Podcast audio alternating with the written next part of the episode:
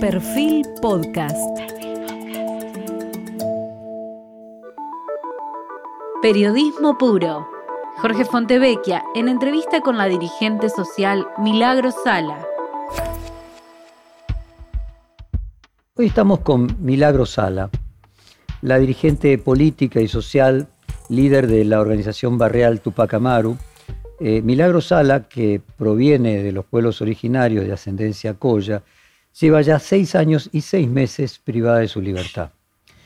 Ella es nacida en una humilde zona de la ciudad de San Salvador de Jujuy y dio cauce a sus rebeldías adolescentes a partir de su inserción en la militancia peronista, en donde abrevó para impulsar el movimiento social que llevó adelante durante los gobiernos kirchneristas.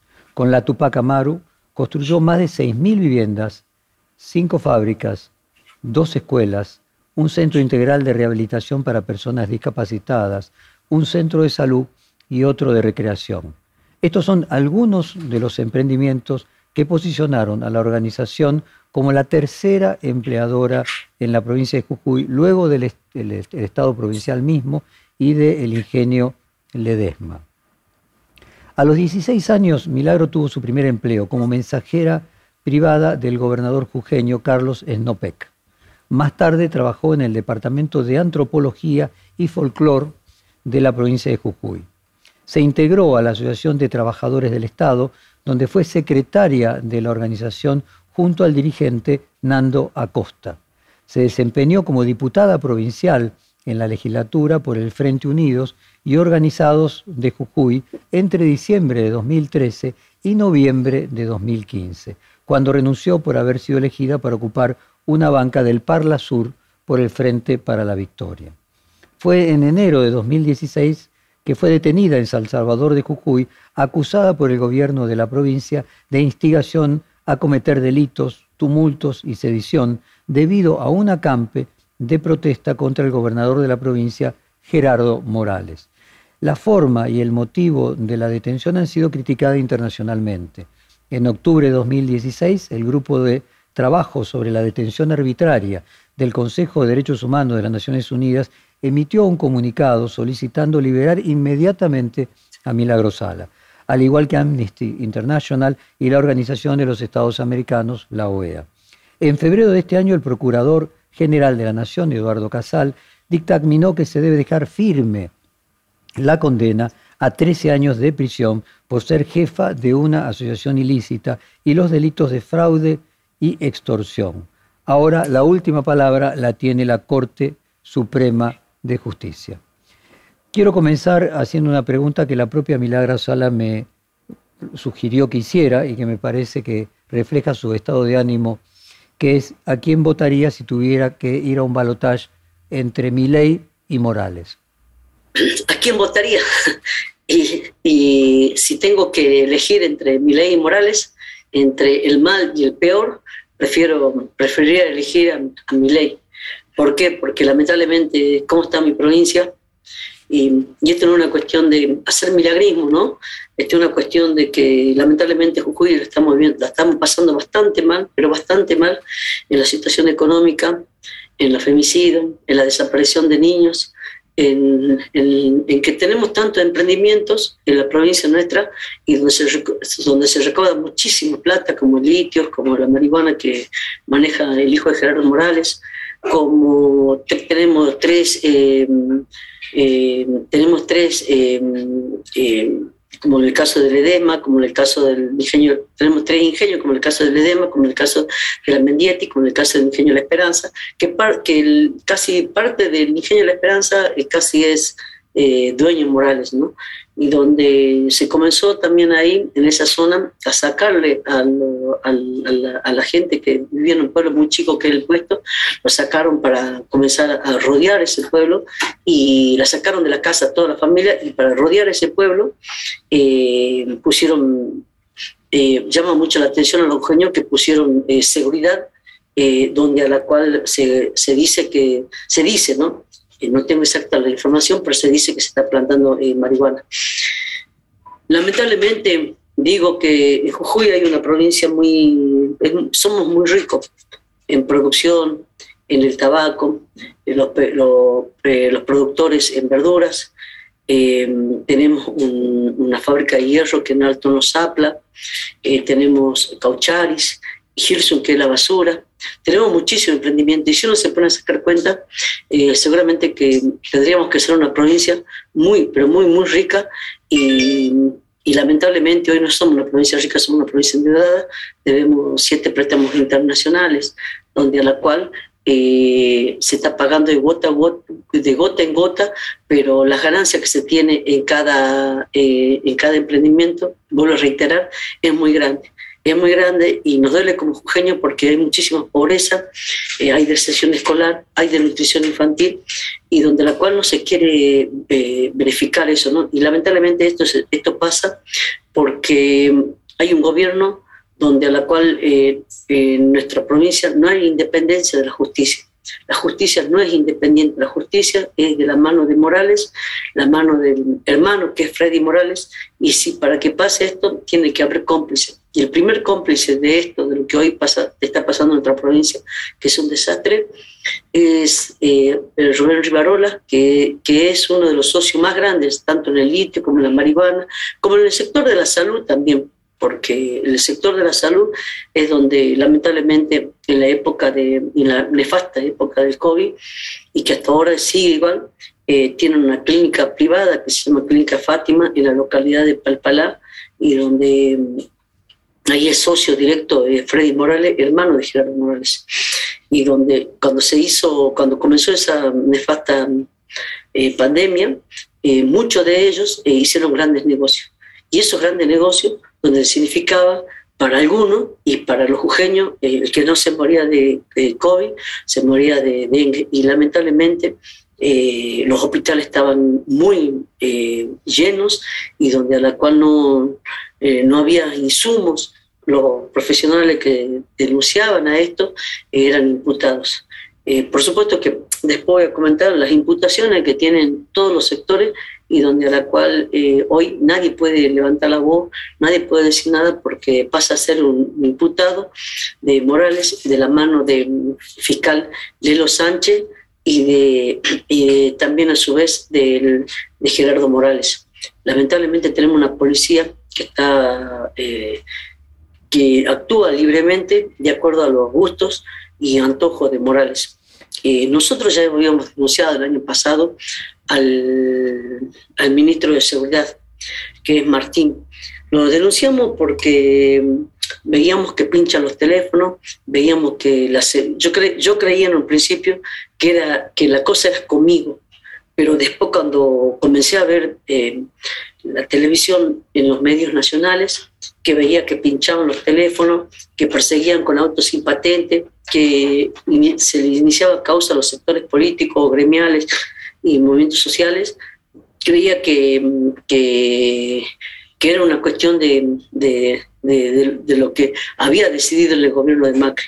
Pero resulta de que cuando veo que pasa lo mismo, lo mismo en Jujuy, y no ya en la época del gobierno de Macri, sino que ahora actualmente, eh, a ver, yo tengo una seguridad acá en la parte de mi casa, que no es seguridad mía ni nada que ver, que es la policía de la provincia que en algún momento un juez dijo que, que tenía que sacarse esa, esa policía de civil, pero sin embargo hoy la tengo y hoy eh, cada que viene a la visita le sacan fotos con los celulares y comienzan a, viralizar en todos los medios eh, quién me viene a visitar. Perdóname que te interrumpa, eh, Milagro. Una de las preguntas que tengo acá en el cuestionario es si esa policía de civil que Vos denunciaste que está en la puerta de tu casa y que no solamente saca fotos, sino a veces pide hasta documentos a las personas que te visitan. Estaban también el día que te visitó el ministro Guado de Pedro, los ministros Guado de Pedro y Elizabeth Gómez Alcorta.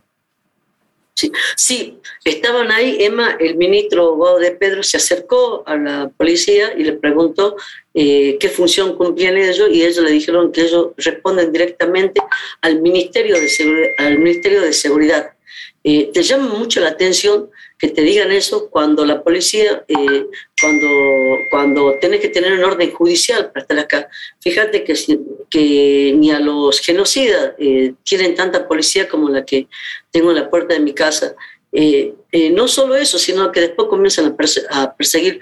Yo si en algún momento querés que hable con uno de los chicos que está acá en mi casa, que es uno de mis sobrinos, hace dos días atrás, mi sobrino, él vive en el barrio Alto Comedero, en el barrio de la Tupá, lo han detenido lo han hecho pasear por todo lado, por supuesto le han pegado, le han hecho pasear por todo lado y después pasaron por acá por mi casa y le dijeron y le apuntaron el auto y le dijeron que esa que ellos que ellos continuamente lo están siguiendo y mirando qué es lo que hace.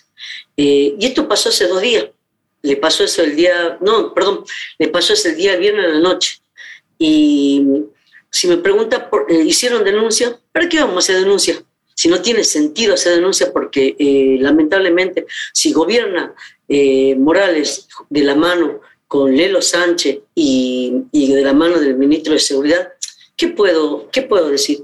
Entonces, mira, tengo un, número donde a muchos dirigentes eh, observaron de que tienen intervenido los celulares. El número es más 54 11 51 00 9255. Con ese número te lo tienen intervenido. El ministro de Seguridad, en su momento Luis Alberto Martín, era secretario de Seguridad. Después cuando nosotros lo denunciamos, eh, lo hicieron renunciar y fue a la oficina de Lelo Sánchez, el jefe de los fiscales. Y ahí lo tuvieron un tiempito y, después de ese tiempito, el año pasado, en diciembre o fines de noviembre, primer día de diciembre, lo hacen jurar como ministro de Seguridad. Eh, él es el que hace todas las investigaciones, él es el que junto con, junto con Lelo Sánchez arman todas las causas pero nos arman todas las causas nosotros. Eh, y digo nosotros porque no es únicamente Milagro Sala, eh, no sé si me dejan decir que todo lo que hoy eh, tienen causas, y tienen causas porque, no por una ocurrencia, sino porque quieren controlar y que nadie se tenga en algún momento que oponer a Morales.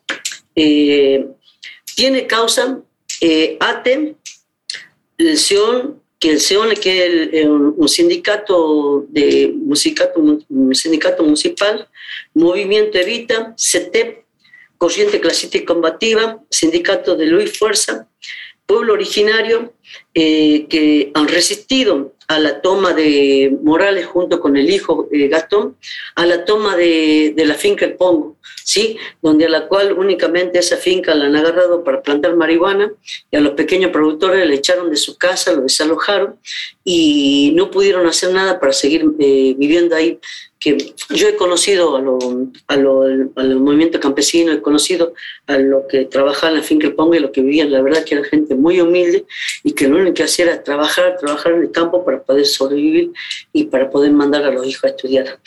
Eh, cuando hablo de los pueblos originarios, también está la, eh, la comunidad aborigen Yancamaki, eh, la comunidad aborigen Tuscapacha. usted, movimiento campesino, eh, están también los compañeros del sindicato del azúcar, eh, donde lamentablemente al sindicato del azúcar, porque, porque han pedido de que comiencen a, haber eh, medicamentos en la época, en la época del COVID, donde murieron 20 empleados del, ingenio, del ingenio Ledesma, se le, se le imputó una causa. Después también están los vendedores ambulantes que, que, pedían que lo dejen de trabajar en plena, en plena, después que pasó la pandemia, le hicieron, lamentablemente, no lo dejaron trabajar y, y Huespe, el que, Héctor Huespe, el que defendía a los vendedores ambulantes, por defender a los vendedores ambulantes, le inventaron siete causas. Después seguimos con, con la madre del dolor, la madre y padre del dolor, eh, donde una de las madres, que esto fue hace poco, no hace casi un mes, que una de las tantas eh, quejas y movilizaciones que había, una de las madres del dolor eh, salía a movilizar porque le habían matado a su hija en, la localidad de Mohuaca y que hicieron, le hicieron una contravención porque esas son una de las cosas que Morales, eh, el primero que moviliza, el primero que sale a la calle a quejarse, o los movimientos sociales cuando salen a pedir eh, para poder mantener los comedores, eh, te hacen contravenciones. Y esa ley él lo aprobó de la noche a la mañana, apenas asumió junto con el, con el cambio del Superior Tribunal de Justicia, donde de, cinco integrantes pasaron a tener nueve integrantes. Eh, no termina la historia ahí, ¿no? Porque también eh, son, son sectores políticos que Morales, cuando vieron que los sectores políticos entraron a defender a los movimientos sociales, comenzaron también a llenarlo de causa eh, Palmieri, que digo Dingui Palmieri porque es un compañero que los conozco así, que más, que no, no trabajó con la Tupac Amaru y todos los que acabo de nombrar no trabajaron nunca con la Tupac Amaru. Eh, cuando, cuando digo que los sectores políticos también han sido imputados, Dingui Palmieri hace, hace 20 días atrás le robaron la casa, que es la segunda vez que le robaron la casa. Cuando uno habla de un robo, el robo normal es que te sacan, qué sé yo, una, un, un LCD, una NEO o celulares o cosas de valor. A él entraron a robar la primera vez, que esto, fue en, que esto fue hace cuatro o cinco meses atrás, y le entraron a robar y le, no solo le robaron eh, las, las pertenencias, ¿no? sino que también le cortaron el gas, le cortaron la luz, le rompieron las puertas, le rompieron las ventanas, eh, fue algo desastroso lo que hicieron con él. Bueno, y hace 10, mm, 15 días atrás le volvieron a hacer lo mismo pero le volvieron a hacer lo mismo. Eh, ¿Y por qué? Porque él es uno de los que denuncia las continuas irregularidades que hay en la provincia. ¿no? Eh, después está la diputada Alejandra Ceja, que por pedir rendición de cuenta a Morales de, las malversaciones de fondos que hay, eh, fue suspendida como diputada provincial y quien pide la suspensión, como hace un rato decía, para que pase esto tiene que haber cómplice. Eh, lo hizo el presidente del Partido Justicialista, Rubén Rivarola. La suspendieron a la compañera 45 días. Eh, compañero porque es peronista, ¿no? Eh, después también a la otra, otra política que tampoco no tiene nada que ver conmigo, eh, Débora Juárez Bracamonte, que porque también pidiendo la rendición de cuentas morales, lamentablemente le, le hicieron causas. Y que ahora en estos días, creo que en estos meses va en juicio.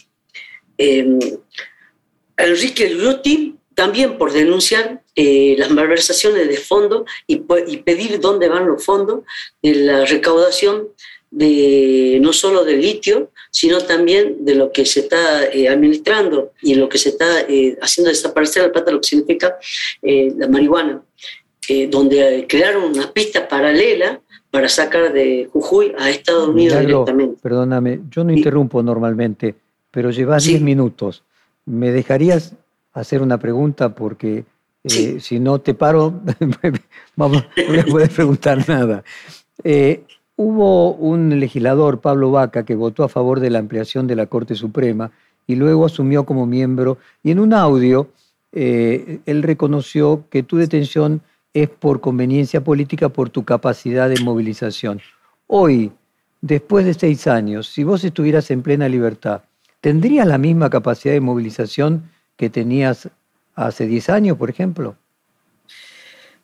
Yo siento, siento que sí sería así porque eh, hay muchos compañeros nuestros de que están trabajando en el territorio y que a pesar de que muchos compañeros nuestros están imputados ¿sí? en, la, en las 17 causas que mermó Morales junto con Lilo Sánchez, eh, hoy siguen trabajando en el territorio sin nada. ¿sí? Y cuando digo sin nada, porque ellos hacen bollo, hacen empanada, pizza para, para mantener la copa de leche y siguen reorganizados. Ya los compañeros movilizaron cinco o seis veces y la primera vez que movilizaron, en las confiterías salían y los bares y los restaurantes salía la gente para ver a Tupac movilizando. Que eso eh, movilizaron en diciembre del, del año pasado, ¿no? Eh, a ver, eh, a mí no me interesan las, de lo que hablamos siempre con los compañeros, a mí no me interesan las internas políticas de ningún sector político. Eh, particularmente lo que nos interesa a nosotros es de que los compañeros tengan que comer, que dejen de existir los comedores y que los padres tengan trabajo para llevar el pan a la casa y que puedan volver de nuevo a la escuela, que el padre le pueda comprar la zapatilla que quiere y que no eh, esperen un bolsón de mercadería o un plan trabajar. Si vos me preguntás a mí, eh, disculpame que te me pregunta a mí si estoy de acuerdo con los bolsones de mercadería, con el plan trabajar, yo no estoy de acuerdo. Particularmente pido de que se redistribuya, se trabaje, se hable y, se hable no únicamente con el sector que gobierna, sino con todos los sectores, pero con todos los sectores y que dejemos las banderas, distintos colores de banderas a un costado y que nos dediquemos a trabajar para, que, para combatir la pobreza y dónde va la redistribución de la riqueza. Porque en la pandemia eh, muchas veces lloré porque porque muchos compañeros nuestros venían y nos decían de que se habían muerto los familiares, o gente quizás que no tiene nada que ver que, lo, que veían las noticias, y que algunos no tenían que comer y que no tenían para poder hacer la changuita porque en la pandemia no podían salir a ningún lado. La pandemia nos dejó, una, nos dejó muy mal a todos los argentinos. Y te, te podés imaginar eh, que si vos vas a una villa, a un asentamiento, o a un barrio bien humilde y le, decía, y le querés hablar a los compañeros de las internas que hay, los compañeros mismos te decían, ya las internas del peronismo, de Cambiemos, o del sector político que sea. Vos le preguntas eh, qué opina de la interna y, y, la gente te va a decir, a mí no me interesa la interna ni ser la interna, yo quiero comer, quiero vivir, quiero tener trabajo, quiero tener salud, quiero tener educación, quiero mandar a mis hijos eh, a una escuela, quiero, quiero, quiero ver a ver cómo, cómo, cómo cómo sobrevivimos. Y el voy a vivir, como dice el hermano Evo Morales, ¿no? Y, y si me preguntas si, si, por todo esto lo que me hicieron, eh, bajé la cabeza, bajé, la, bajé la, mirada o la cabeza, no bajé ni la mirada ni la cabeza. Eh, por, cada, por cada golpe que me daban, por cada cosa que me hacían, eh, eso particularmente me fortalecía. Me fortalecía mucho porque yo un principio que paré, cuando paré a la cárcel, eh, lloraba mucho y, me preguntaba a mí mismo eh, qué hice para poder estar en la cárcel, eh, por qué estaba en la cárcel. Y, llegué a entender que, que, yo no sé si soy presa política o con detención, o una presa con detención arbitraria, que le pongan el nombre que quieran poner, pero que a mí la política me metió preso, me metió preso la política. Y llegué a entender, y llegué a entender eso. Sí, llegué a entender que, que hicimos, capaz que si no hubiésemos hecho nada, yo hoy estoy en libertad capaz que si hubiese negociado con alguien, hubiese estado en libertad. Y, no la pasé nada bien, ¿no? Porque a mi hijo le reventaron una patada, piña. Mi hija no podía trabajar, mi hija, mi hija si me recibido mecánica dental y ortodoncista, no tenía ningún consultorio porque donde iba, iba la policía de, de Morales o los gendarmes de civil a apretar a los odontólogos para que mi hija no trabaje. Eh, la pasamos bastante mal. Mi hijo muy enfermo, mi marido con cáncer, y, y, por eso es que muchos compañeros a veces vienen y hablan con, con quien te, está hablando y decimos de que hay que seguir eh, apostando a nuestro país y que nadie, y que nadie nos tiene que venir a decir a nosotros eh, cómo tenemos que comer, cómo tenemos que vivir. Si hay plata, pero si hay plata para los que más tienen, porque eso lo vimos. Y discúlpame que te ponga este ejemplo. Eh, la vez pasada veía de que hubieron muchos que hablaban sobre hay que cortarle eh, los planes a lo que a lo que tienen planes porque cortan la calle. Y yo le escuchaba y decía, eh, no todos somos iguales, ¿no? No todos somos iguales. Que cómo eso, te quieren quitar un plan y sin embargo a los grandes, a, las grandes empresas, al campo, le dan subsidio ¿Por qué no le cortan los subsidios a los que más tienen también? Quieren redistribuir, la riqueza, que redistribuyan para que los menos tienen. Y así como le dan a los, así como le dan a las grandes empresas, que también le den a los pobres, pero que no le den migaja, que no le den migaja porque eh, no deja, el pobre no deja de ser argentino, es argentino. Déjame, Entonces con eso... Déjame ordenar el diálogo porque si no se convierte en un monólogo, como decíamos recién. Eh, vos tenés eh, tu causa a resolución de la Corte Suprema de Justicia. Eh, vos pediste la intervención de la justicia jujeña y la Corte Suprema de Justicia ya ratificó dos condenas que tuyas, una llamada de los pibes chorros y una por una amenaza a los policías en una comisaría.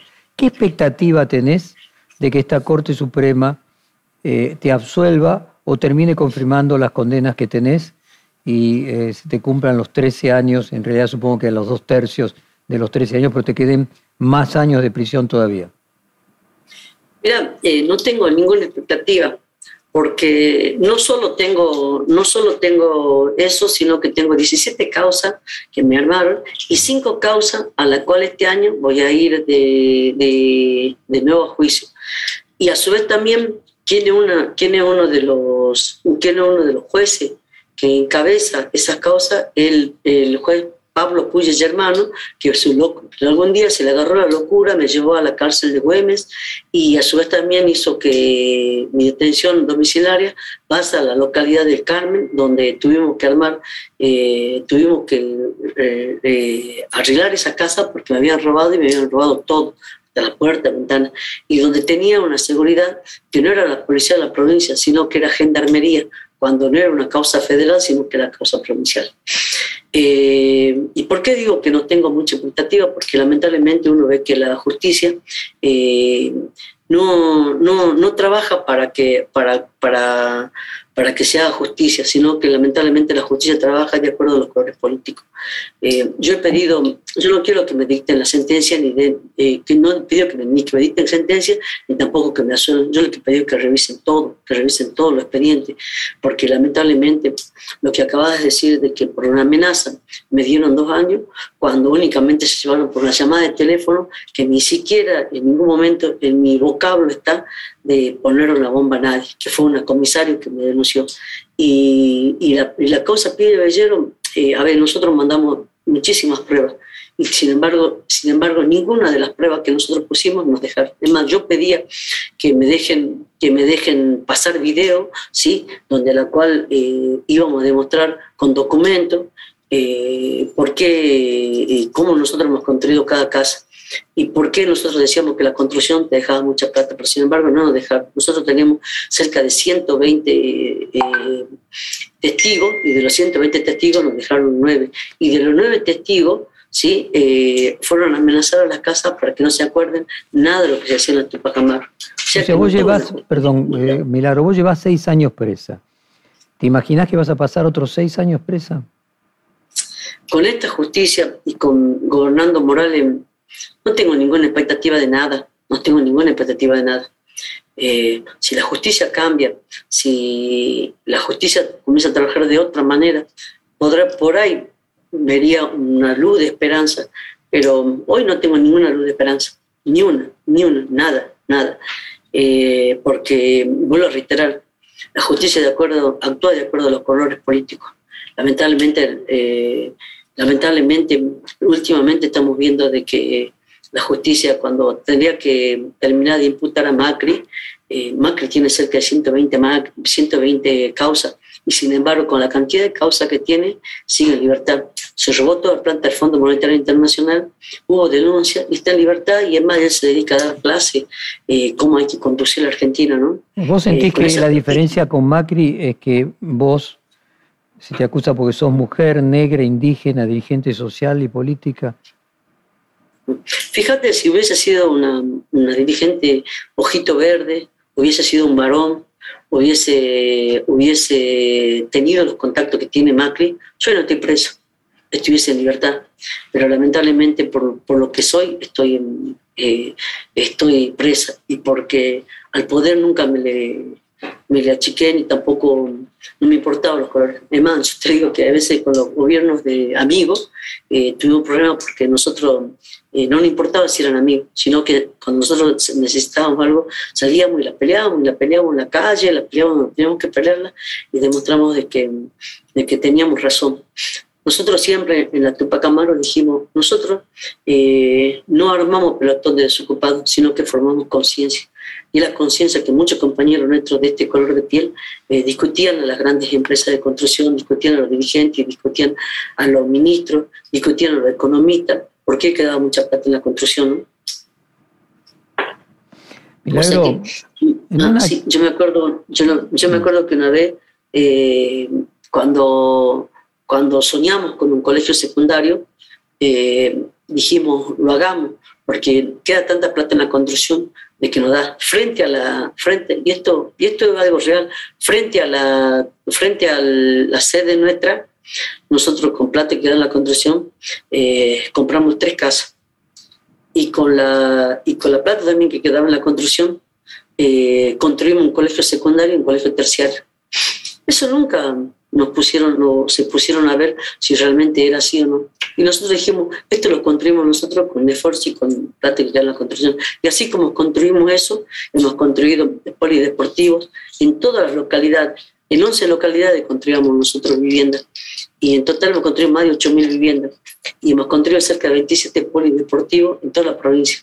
¿Y por qué 27 polideportivos? Porque había localidades bien humildes, en algunas villas que los compañeros pedían eh, que les construyamos una pileta. Y dentro de la pileta tenía un centro de salud, tenía comedores, tenía eh, cancha de básquet, cancha de fútbol. Y lo hacíamos de corazón porque soñábamos de que, así como el rico tiene una pileta y puede tomar sol, el que menos tiene también puede tener una pileta y puede tomar sol. Y los comedores eran para que tengan una biblioteca en el barrio y teníamos pequeñas fábricas eh, textil, emprendimiento, para que los compañeros también se puedan desarrollar en las mismas localidades o en el barrio que vivía. Eh, ¿Qué, es, ¿qué, es de esas obras hoy? ¿Cuál es la situación? Yo recuerdo que te hice un reportaje allí en Jujuy, eh, me parece que hace más de 10 años. ¿Qué es esas obras hoy? Aquella pileta gigante eh, que vos en broma decías que lo llamaban el country. Que, ¿Cómo están hoy esas, esas instalaciones que vos construiste? Lamentablemente el, el, parque acuático, como lo llamábamos nosotros, que era el parque más grande de, de NOA, eh, la pileta está destruida, los juegos para los niños también está todo destruido. Eh, el primer compañero que quiere limpiar o hacer algo ahí, lamentablemente viene la policía y te corre se llenó, la droga eh, se expandió muchísimo, no solo en el barrio de Tupá, sino en todos los barrios.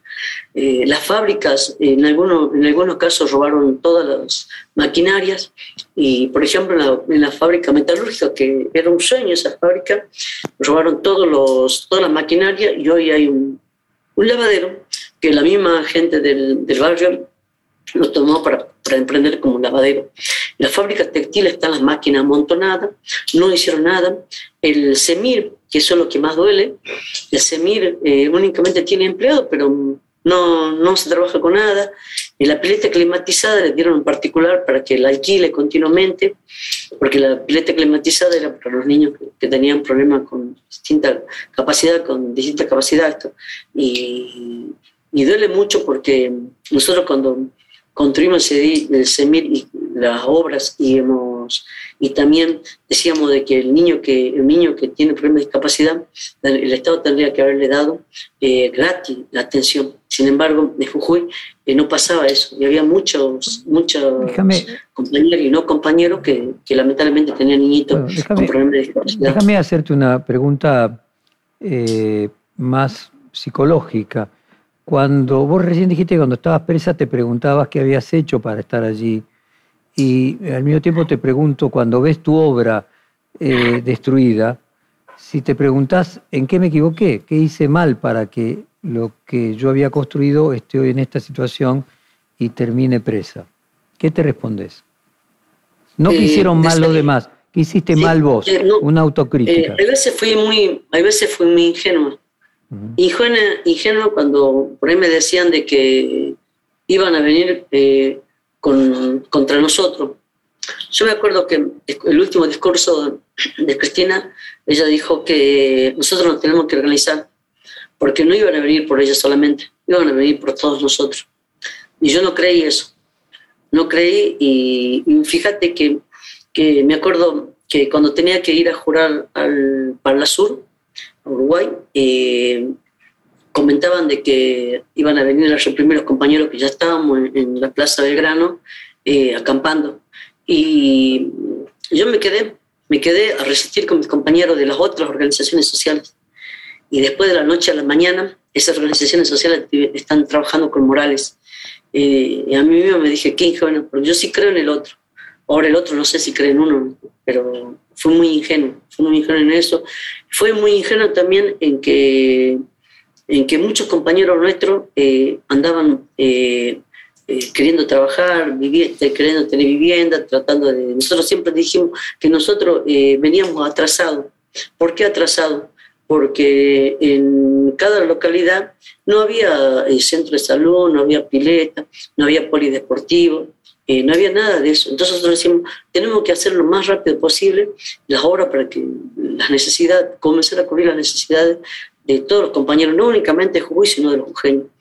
Y, y no nos preparamos políticamente porque no nos preparamos, nosotros vivimos sobre la necesidad de hacer urgente las cosas. Y en eso fue un ingenio, de no preparar a nuestros compañeros políticamente, fue un ingenio de creer en el otro, fue un ingenio de que nadie lo iba a traicionar y nos traicionaron, fue un ingenio de que, ingenuo, que, que lamentablemente eh, algunos cambian de, de, de, padecer de acuerdo a la situación.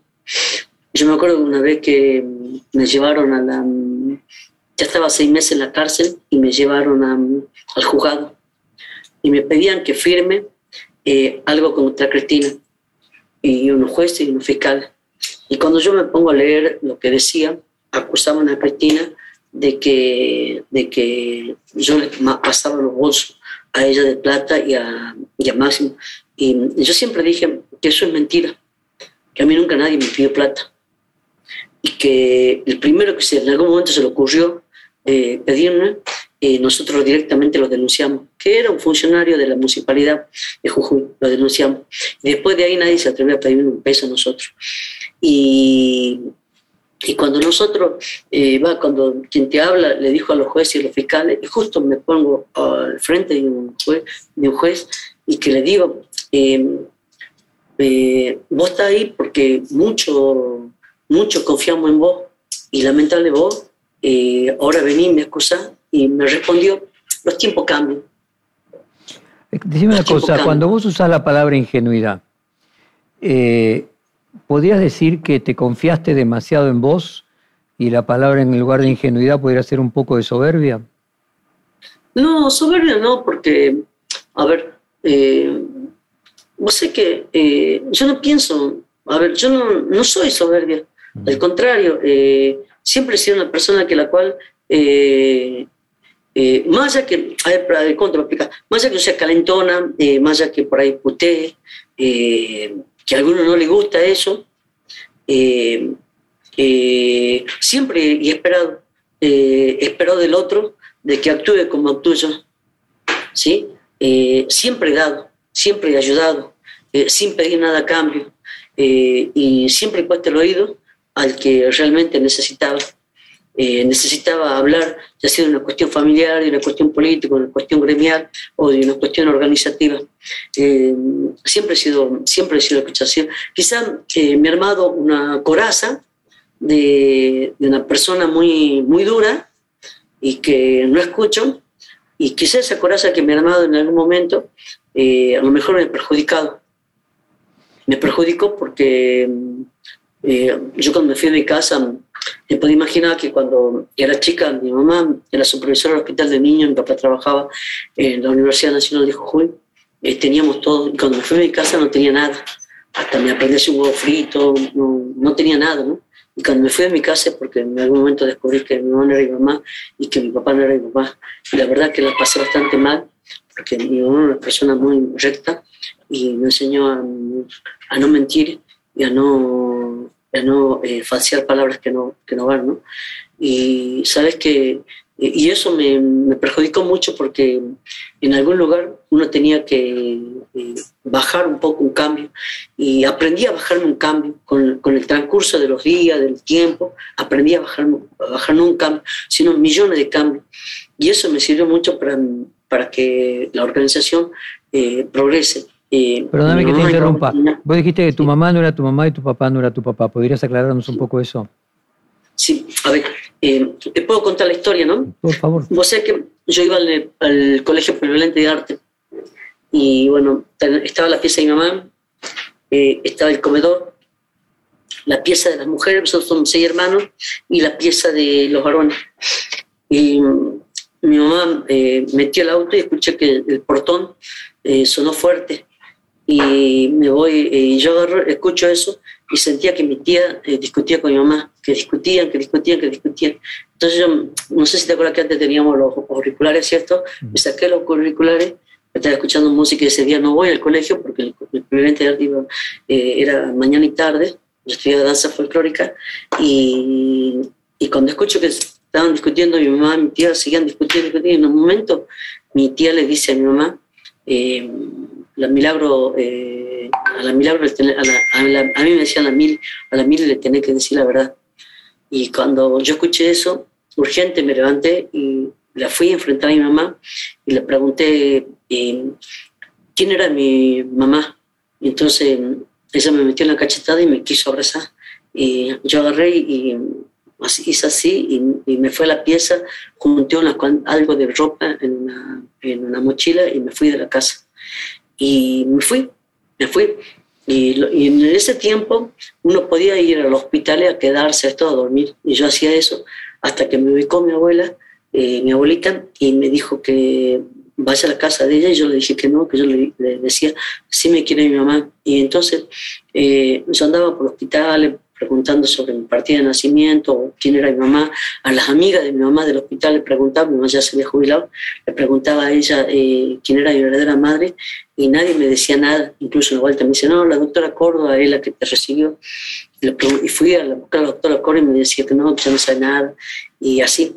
Y pasaron el tiempo, pasaron el tiempo, hasta que, hasta que bueno, después me, me enteré, por, hace, esto, esto hace 10 años me habría enterado, 10 eh, años, 8 años me habría enterado quién era mi verdadera madre y quién era mi verdadero padre, que, estaba, que era un secreto de la familia y que mi familia, mi verdadera familia estaba dentro de la familia de mi mamá, o sea, mi, mi, mi verdadero padre eh, es hermano de mi mamá y mi verdadera madre es eh, hermana de mi papá.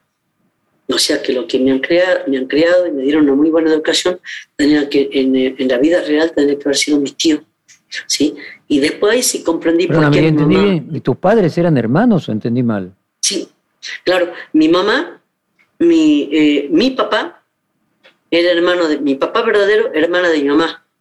¿Sí? O sea, de, o sea a ver cómo te puedo explicar. Mi, mi mamá de sí tenía un hermano, ¿sí? Eh, eh, que se llamaba Lorenzo, que era mi tío. Pero lo real era, él era mi verdadero padre. Y después, mi papá Miguel tenía una hermana que se llamaba Pili, que se llama Pili. O sea, la pareja era eh, Lorenzo y Pili. ¿Se entiende? Se entiende. ¿Volviste a verlos a ellos, a Lorenzo y a Pili? Eh, a, mi mamá Pili sí, y ella cada que habla conmigo, hablaba conmigo, ella eh, por ahí lloraba y me comentaba de que el amor de su vida había sido mi papá y que mm, esa relación no podía ser porque mi verdadero padre era, eh, ya había sido, ya era, en ese tiempo era casado.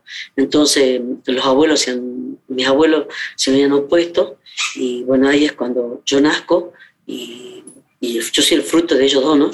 Y ahí es cuando eh, mis abuelos eh, deciden qué iban a hacer conmigo y bueno, mi mamá, mi papá, que mi mamá que era enfermera y que incluso en ese tiempo, apenas yo nací, porque yo nací en la casa, y me llevaron al hospital de niño al hospital porque había nacido desde el pupo para abajo sin piel. Entonces me llevaron a, a que tenga un tiempo hasta que se me haga la piel por poner medicamento, inyección, suero para que vuelva a crecer, para que crezca mi piel, ¿no? Desde el pupo para abajo.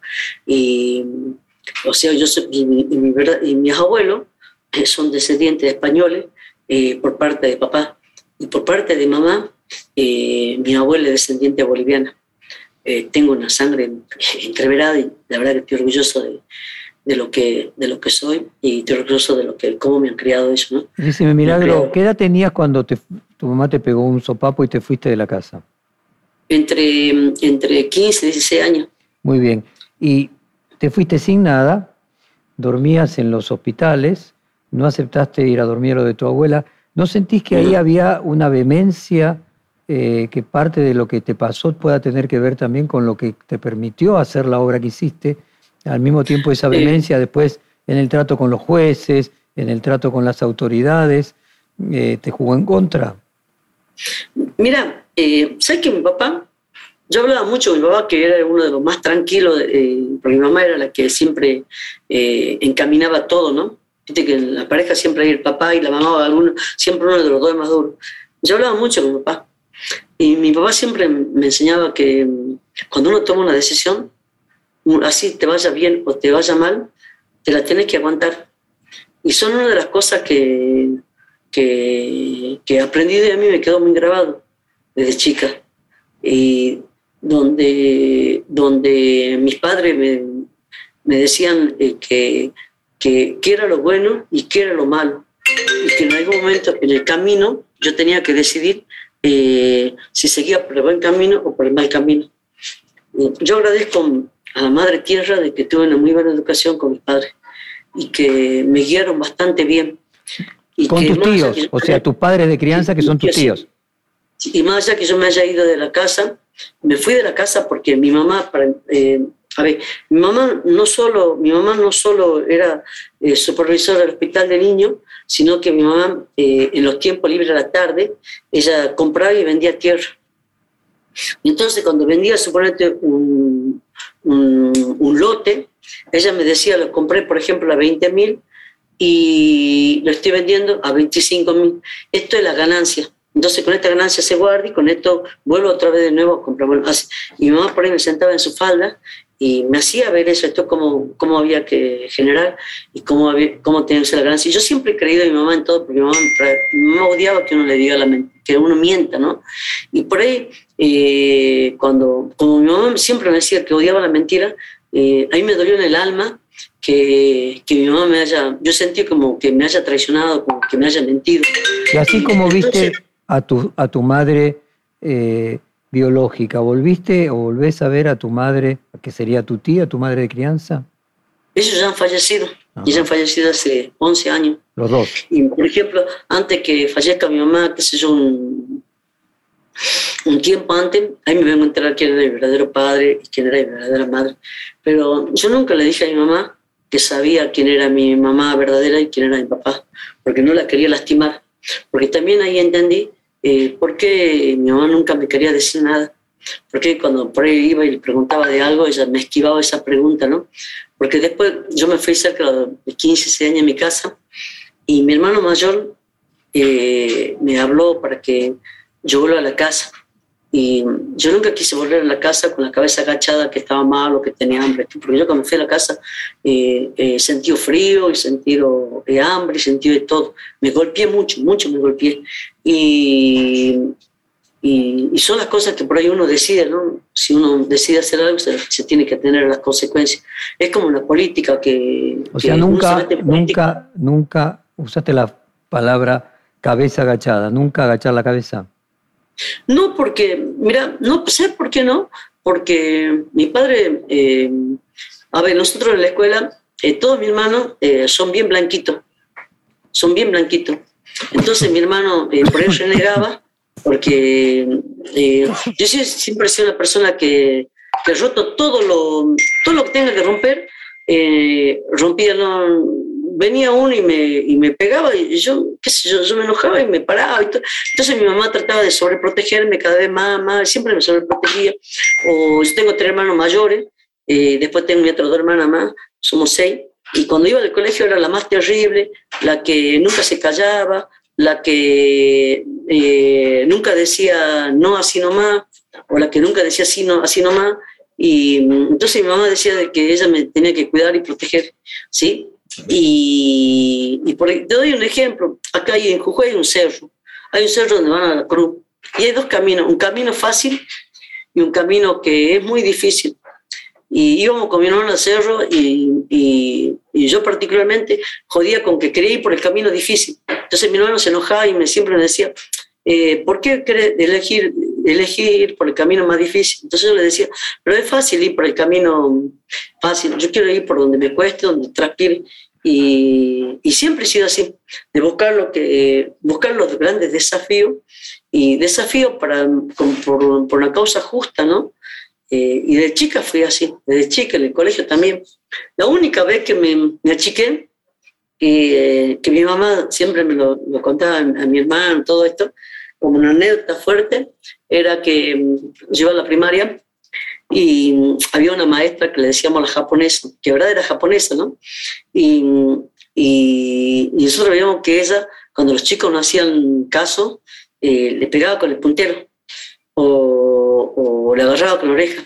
Entonces, eh, como mi hermano iba en los, en los, grados más adelantados y ellos contaban de eso, entonces, eh, cuando a mí me tocó pasaba de quinto a sexto, eh, yo los primeros días de clase no quise ir a la escuela, entonces mi mamá no sabía por qué no quería ir a la escuela.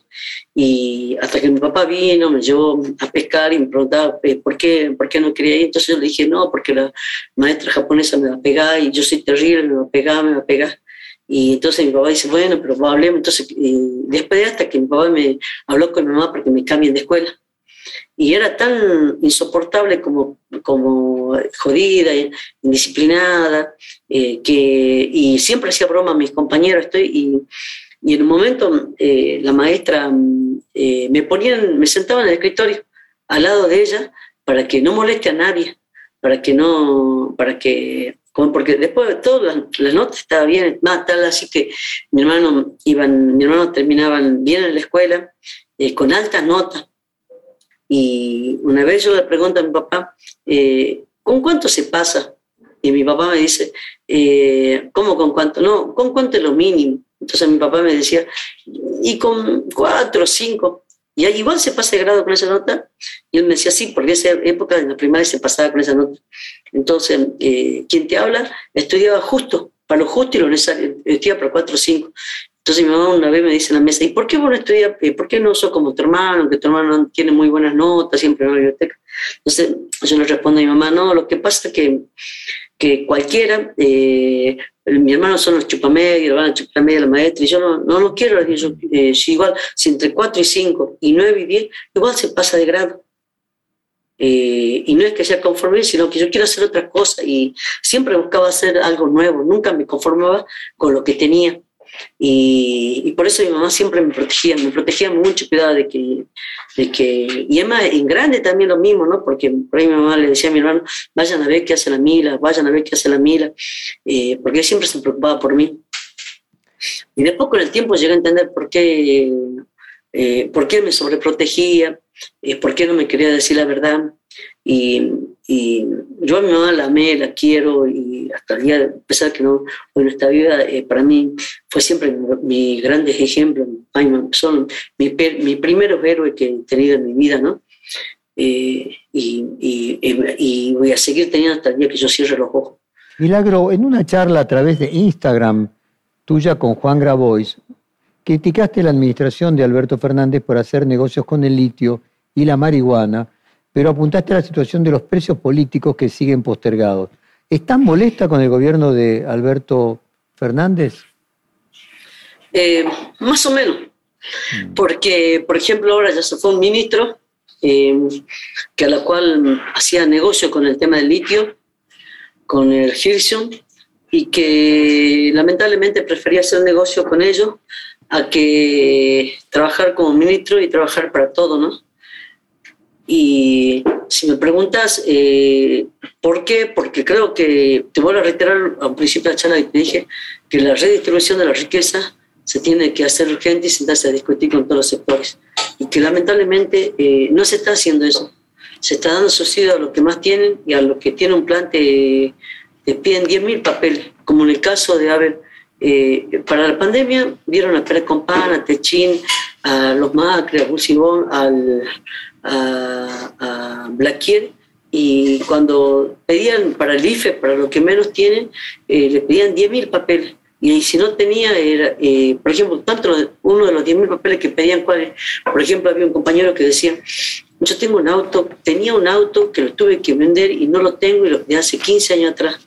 Y me sale que tengo ese auto cuando yo ya no lo tengo. Un auto viejo de hace 15, 20 años atrás y nosotros no le dan ni fe. Lo mismo le pasó a otro compañero que supuestamente en algún momento eh, tuvo una moto que tampoco ya lo tiene.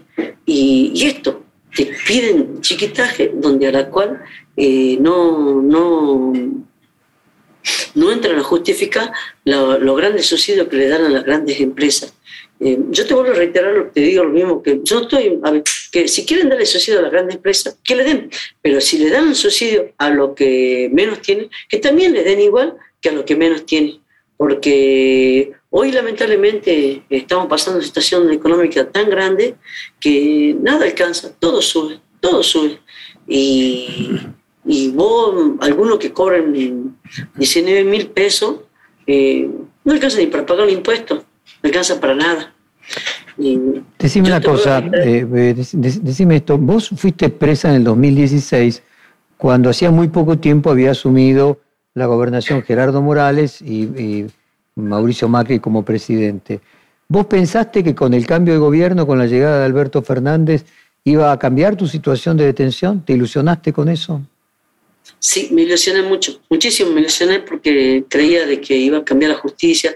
Pensé que iban a, iban a hacer lo mismo que, que, por ejemplo, apenas asumió Arce en Bolivia, eh, cambió la Corte Suprema eh, y liberó a los presos políticos. Lamentablemente acá no pasó eso y, y seguimos esperando a ver cómo, cómo, cómo nos van a seguir tratando a nosotros, los presos políticos. Eh, eh, por ahí eh, el presidente cree de que la justicia tiene que, porque él cree mucho en, la, en, la, justicia, él cree mucho en los jueces, en los fiscales y cree que eso tiene que tener independencia propia. más vale que tiene que tener independencia propia, pero no, la no tenemos independencia propia. Era, sería bueno que tengamos independencia propia, pero lamentablemente no la tenemos. ¿sí? Hoy no la tenemos ni en Jujuy y no la tenemos ni en Buenos Aires. ¿sí? Eh, actúan de acuerdo a los colores políticos que en algún momento llegaron. ¿no? ¿Y te sentís acompañada por Cristina Kirchner? Mira, eh, Cristina, eh, por ahí no quiero, a ver, no quiero eh, tener mucho diálogo porque no es que le tenga miedo a Clarín y a la Nación, no le tengo miedo, pero sino, sino porque lamentablemente seguro que van a, van a comenzar a acusarla a ella que está hablando con los delincuentes, que está hablando con los narcotraficantes, que está hablando con las personas que tienen muchísimas causas. Esto ya lo he vivido y no lo quiero vivir más.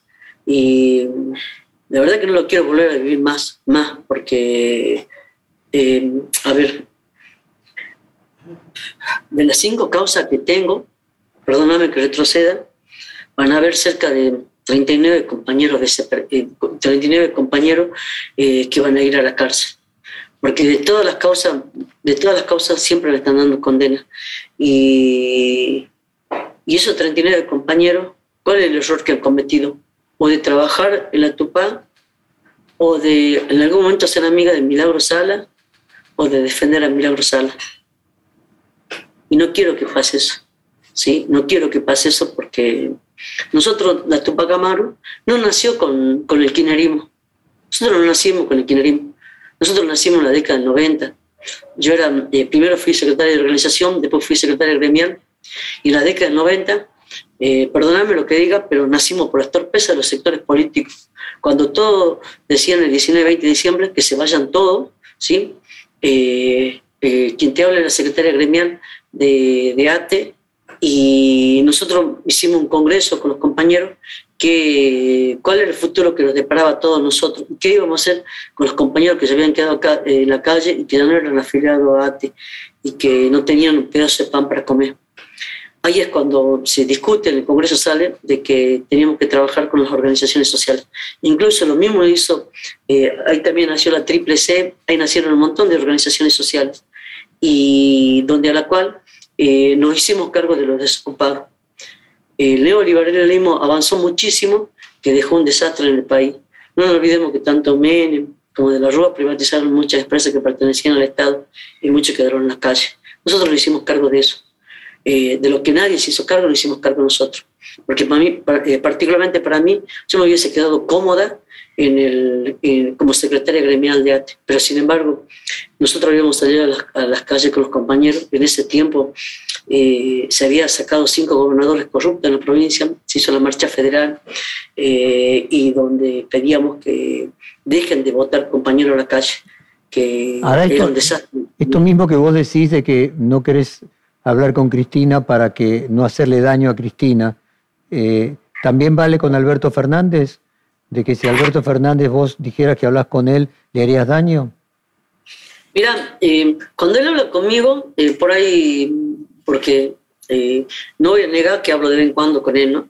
Pero cuando hablamos con él, no hablamos ni de las causas, no hablamos ni de ni nada por el estilo. Lo que hablamos, él, cuando se entera que mi marido está mal o mi hijo está mal, me llama, me pregunta si necesito algo o, cómo está mi familia. Y, esto, esto no, es que eh, continuamente hablo con él, no. Eh, él, cada, porque por ahí cuando se fuera mi marido, cuando le pasa algo a mi hijo, eh, es público que mi marido tiene cáncer, es público que mi hijo no está nada bien de salud y, me preguntan continuamente, ¿no? Milagro, ¿cuál es tu opinión respecto de los, los disensos, las discusiones entre eh, Alberto Fernández y Cristina Kirchner? la verdad, no me interesa lo, las internas de ellos. Lo único que pido es que los dos gobiernen para el país, para los argentinos, que es lo que necesitamos. Eh, yo no estoy ni, con uno ni con el otro. Y si en algún momento alguien me pide que defina, no definiría por ninguno de los dos. Yo defino por la, por la convivencia, por la unidad de todos los sectores, eh, y que una vez por todas eh, se termine esas internas porque al pueblo no le interesa la interna, el pueblo quiere comer. ¿Qué sería lo primero que harías si, por ejemplo, en las próximas semanas te liberasen porque la Corte Suprema de Justicia así lo decidiese? Es que, mm, eh, disculpame, no me van a liberar. Bueno, pero permitime eh, por lo la cantidad de causas que tengo, por la cantidad de causas que tengo y Morales no me quiere liberar, no, no, él tiene su, su objetivo de seguir usándome a mí de, de, pantalla por, por, cada elección que tiene. por cada elección que tiene una, fábrica, es una causa nueva para Milagro o que va a juicio de alguna causa. Eh, y ahora él quiere ser presidente y me va a seguir teniendo a mí eh, de bandera para, para usarme.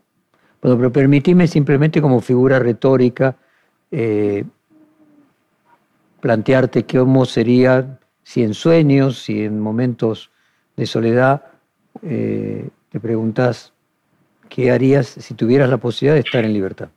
¿Qué sería lo primero que harías? Agarraría a mi familia, a mi nieto, me iría al río, tocaría el agua del río, tocaría las piedras, tocaría los, los, árboles. A mí tiene mucho sentimiento, ¿no? Porque, porque extraño, extraño mucho la naturaleza muchísimo. extraño bastante. Yo antes cuando me sentía mal, me iba a un río, me pegaba un baño, eh, tocaba las piedras, me abrazaba un árbol. Lo que me enseñaron mis padres para cuando uno se siente mal y triste, ¿no? Haría eso. Lo llevaría a mi hijo y estaría con él también, con mi marido. Y con la militancia. Pero a ver si interpreto. Eh, Vos, eh, como estás detenida en, domicilio, vos seguramente podés abrazar a tus nietos, podés abrazar a tu marido, podés abrazar a, tus nietos, a tus hijos. Lo que no podés abrazar es la naturaleza. Y ponés a la naturaleza en el mismo orden que eh, a tu familia. Esto tiene que ver con la madre naturaleza. Colocás en igual nivel de afecto a la naturaleza que a tu familia. Pero no es lo mismo. No es lo mismo abrazar a un hijo detenida y poderlo ayudar. ¿Te imaginas que mi hijo vive a, seis cuadras de mi casa y por ahí está mal? Yo no puedo ir a la casa de él y, estar al lado de él. ¿Cuántas veces fue la ambulancia a socorrer a mi hijo?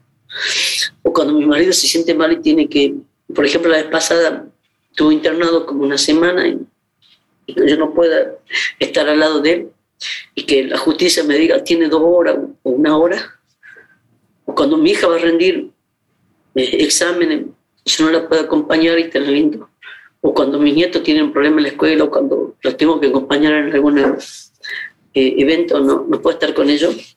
Así como me ve, yo soy muy familiar y siempre he acompañado a toda actividad a mi nieto y a mi hijo. Y hoy que no pueda, me duele el alma me duele el alma porque me siento atado, me siento eh, que por ahí cuando no puedo estar con ella me falta el aire. Eh, la, la gana de gritar y llorar de bronca, indignación. Porque yo sé que me equivoqué en algunas cosas, en algunas cosas me habré equivocado, pero que me esté pasando tan mal, creo que no lo merezco. No merezco todas las cosas que me hacen. Dice que en la vida eh, uno se tiene que tener las consecuencias por donde uno anda, en la política, en el gremio, eh, cuando vendías algo. Si te va bien de 10, te va mal, no, pero vos tenés que tener las consecuencias. Pero nunca he visto una persona tan, tan mala que arremete contra la familia también, contra toda la familia, y que, y que te quiera quitar todo, hasta la esperanza de vivir. Y, y eso es lo que me duele. Te digo algo más, porque pienso como cosa, ¿no? Que si me preguntas si eh, estoy, lo odio moral, estoy enojada, yo en mi corazón, de cosas deben perdonar. Yo sé que si él sigue así como se lastima solo, internamente, yo estoy tranquila, estoy tranquila. Y no le, no le guardo el rencor ni odio. No porque él tenga la razón, sino porque a nosotros nos han enseñado a no odiar, a no odiar. Nos enseñaron cuando uno no, no, no lleva esos rencores, ese odio, tener por seguro que poderse, poder seguir viviendo. Que te habla, a pesar de todo lo que me hicieron, no tomo pastillas para dormir. Duermo tranquila. En algún momento me gustaría tener cara a cara a Gerardo y, decirle todo lo que te estoy diciendo, de que, de que la política es linda, pero hay que saberla sobrellevar, pero no con odio, no con recor, no con venganza. La política, la vida. Eh, nosotros tenemos que aprender a, a, sobrellevarla, pero te vuelvo a reiterar, no con odio, no con rencor, de mantener un espíritu sano y una mente sana, que es lo que siempre me pasó, ¿no? Yo siempre he seguido lo, lo, lo que lo ha dicho nuestro hermano de los pueblos originarios, de los abuelos, que, que la vida es linda, pero uno tiene que aprender a sobrellevar la vida. Y que si uno por ahí se siente mal, como recién te dije con mucha lágrimas en los ojos, que, que la naturaleza te devuelve la tranquilidad, que la naturaleza te devuelve todo. Por eso es que peleo contra la contaminación, contra la tala de árboles, porque esos son, tienen vida. Algunos te dirían de que las piedras no tienen vida. Las piedras sí tienen vida. La tierra tiene vida. Los árboles tienen vida. Así como uno cuida un animalito, eh, tenemos que cuidar a la naturaleza. Porque te decir, para mí significa mucha energía, energía, energía positiva. Y que muchos no lo entienden. Algunos dirán que uno está loco, pero no. Es lo, es lo más lindo. Digamos, porque, digamos eh, déjame cortarte porque llegamos, ya pasamos la, hora de entrevista eh, y me gustaría que vos cierres este reportaje con una reflexión dirigida a quien vos te parezca, a los jueces, a la Corte Suprema, a Morales, a tu pueblo, a quien vos te parezca. Eh, simplemente que eh, no un sueño, que me gustaría que sea realidad, que se junten todos los sectores políticos, frente al todo, cambiemos, todos, todos los sectores políticos, izquierda, y que tenemos a charlar sobre cómo combatimos la pobreza y cómo, y cómo lo que menos tienen puede soñar de vivir un poco mejor. Eh, y que eso depende de todos los sectores políticos. Nosotros los políticos tenemos obligaciones, los políticos y organizaciones sociales como dirigentes y sindicalistas, tenemos la obligación de, de acompañar y estar con ellos. Y cuando ellos estén mal, tenemos que lado de ellos. Y para eso necesitamos rediscutir, rediscutir la redistribución de la riqueza, porque es la única manera que podamos cubrir todas las necesidades de los que menos tienen. Y que en el futuro podamos construir un país para todos, no un país para unos cuantos. Porque hoy el país no necesita, el país está mal, no está nada bien en el país. No quiero culpar si es culpable uno u otro, no, eh, al contrario, nos juntemos para, para trabajar, para entrar a redistribuir la riqueza, la riqueza que le pertenece a todos los argentinos. Simplemente patria, patria y patria. Y que una vez por todas eh, dejen de contaminar eh, los, nuestros lugares que pertenecen a los pueblos originarios, que dejen de quitar el territorio porque a pesar de que muy poco lo dicen. Cada vez tenemos menos territorio y cada vez hay más avances de las grandes empresas mineras, eh, litio,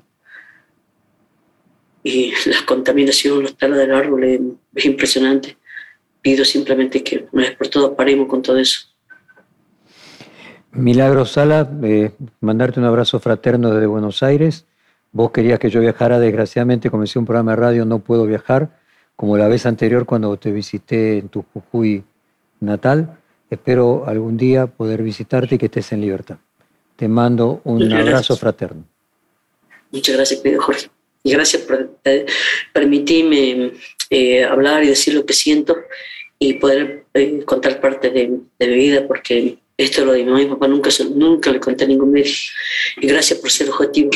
Si en algún momento elegí hablar con, con, con quien, como vos, perdón que te es porque soy objetivo. Gracias por ser objetivo. Muchas gracias. Gracias a, a, vos. Un fuerte abrazo, Milagro, te mandamos nuevamente. Muchas gracias. Perfil Podcast.